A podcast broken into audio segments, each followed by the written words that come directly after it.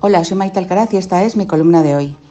¿Qué puede pasarle por la cabeza a un tipo para que después de que la doliente viuda de un guardia civil recién asesinado le prohíba acercarse al féretro de su marido, no se vea obligado a salir corriendo a recoger los bártulos del despacho para meterse debajo de la cama y no salir en varias vidas?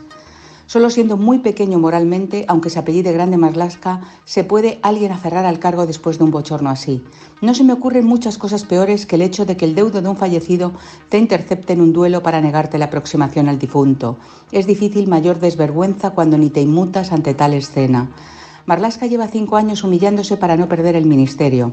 Para ello se ha convertido en el cortafuegos de Pedro Sánchez, supliendo la pérdida de confianza con un esfuerzo mayor de sectarismo y de adhesión a las consignas del jefe, por un compromiso indeclinable con la mentira tan propia de la casa sanchista. Fue juez, aunque ya no nos acordemos, tuvo una vida de dignidad y lucha contra los asesinos de ETA, pero la honorabilidad de Marlasca está chamuscada desde que decidió ser un político pesebrista que prefiere acercar a los criminales a sus casas o amnistiarlos que combatirlos, como hacía antaño.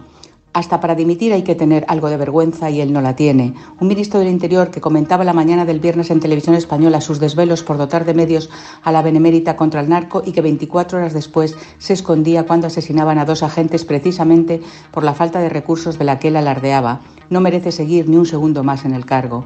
La misma desvergüenza que tuvo cuando decretó el rebrote de la violencia contra los homosexuales sustentándose en una mentira, o cuando pregonó otra trola sobre el asalto a la valla de Melilla, o cuando cesó al coronel De los Cobos, decisión que sufrió un revolcón de 20 folios del Supremo que en cualquier país decente hubiera provocado la dimisión del irresponsable ministro.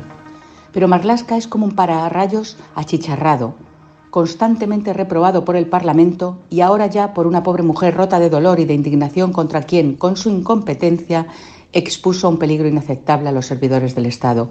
Claro que el ministro no tiene la culpa de lo que ocurrió en el estrecho, pero sí es el responsable de que nuestros agentes se enfrenten a las bandas organizadas subidos en pateras, como David contra Goliat, mientras desde interior les obligan a destinar todos sus esfuerzos a combatir a los peligrosos agricultores en las carreteras comarcales. La degradación ha llegado a tal nivel que Marlasca sigue de ministro a pesar de todo lo que arrastra. Almodóvar, el de la pasta en paraísos fiscales, nos reprende por pedirle cuentas de las subvenciones que les pagamos todos. Una impresentable piropea a Sánchez desde la televisión pública mientras el piropeado no tiene ni la más mínima empatía con los guardias civiles asesinados en Barbate, Miguel Ángel y David, a los que obvia por un festival de cine y una foto con Penélope Cruz. Y me pregunto, ¿podrán mirarse Pedro y Fernando, Sánchez y Marlasca al espejo después de este ejercicio de mezquindad? Me temo que sí, pero ¿podremos seguir soportándolo nosotros?